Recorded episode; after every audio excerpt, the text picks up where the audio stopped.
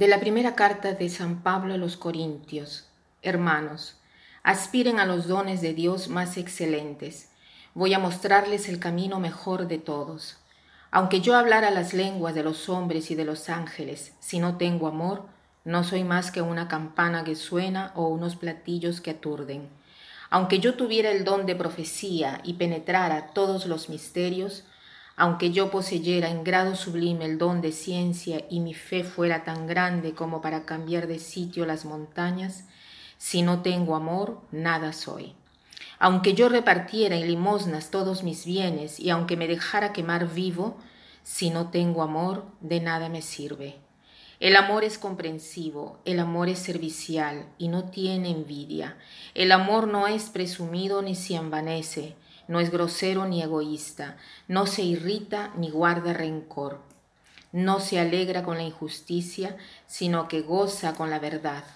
El amor disculpa sin límites, confía sin límites, espera sin límites, soporta sin límites. Todo lo que hemos leído ahora es un himno muy famoso llamado himno de la caridad. No el himno de la limosna, porque en italiano frecuentemente se dice que la caridad es símbolo de limosna. En este caso, caridad quiere decir amor, amor en la expresión más pura del término. Los griegos tenían diversos em, vocablos, diversas eh, palabras para definir la palabra amor. Sabemos que amor eh, así erótico era el amor de deseo, por eso se llamaba eros. El amor de amistad era llamado filía, el amor de donación, de oblación, era llamado ágape. El amor que está describiendo San Pablo era propio el amor agápico, el amor de donación, el amor de oblación. Entonces, ¿qué cosa eh, significa este himno a la caridad? Es una poesía sublime, pero sobre todo es un estilo de vida nuevo que Dios nos ha traído a nosotros. Es el modo de vivir de Dios que quiere convertirse en el modo de vivir de Dios. Entonces, este modo de vivir de Dios se puede descomponer en diversas fases, que quisiera verlas todas, pero por el tiempo nos detenemos en una sola. Porque confrontando estas características podremos ver si hay amor en nuestro corazón, si verdaderamente el amor está creciendo, porque no se trata de sentir el amor, se trata de vivir el amor, se trata de hacerlo experimentar, de, de, hacer con las manos el amor de Dios. Entonces, la característica es esta, no se irrita ni guarda rencor. Muchas veces nosotros, cristianos, fervientes practicantes, nos perdemos en un vaso de agua por la ira, hasta el punto de perder el control, ¿Cuántas veces escandalizamos, nos ponemos de mal humor, estamos agitados y arruinamos amistades, arruinamos las relaciones por los ataques de ira que se desencadenan en nuestro corazón, que no logramos frenar?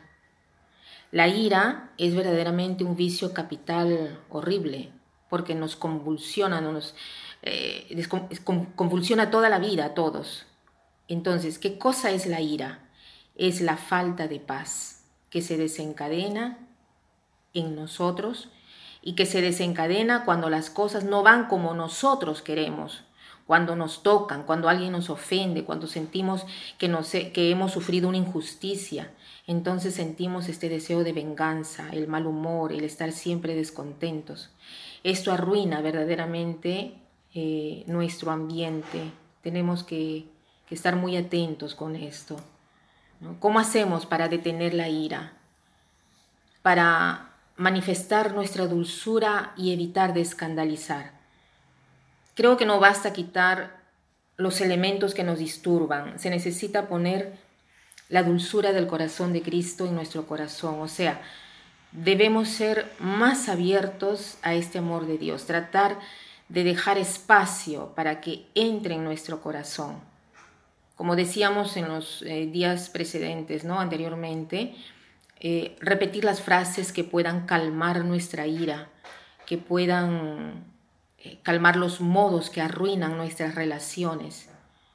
Quien sufre de ira es una persona que tiene un feo carácter, Personas que pierden el control, que tienen la frase justa para ofender, que tratan de hacer sufrir a los demás, que dan a notar que en su comportamiento hay mucha amargura y, atacan y agreden a las personas, ¿no?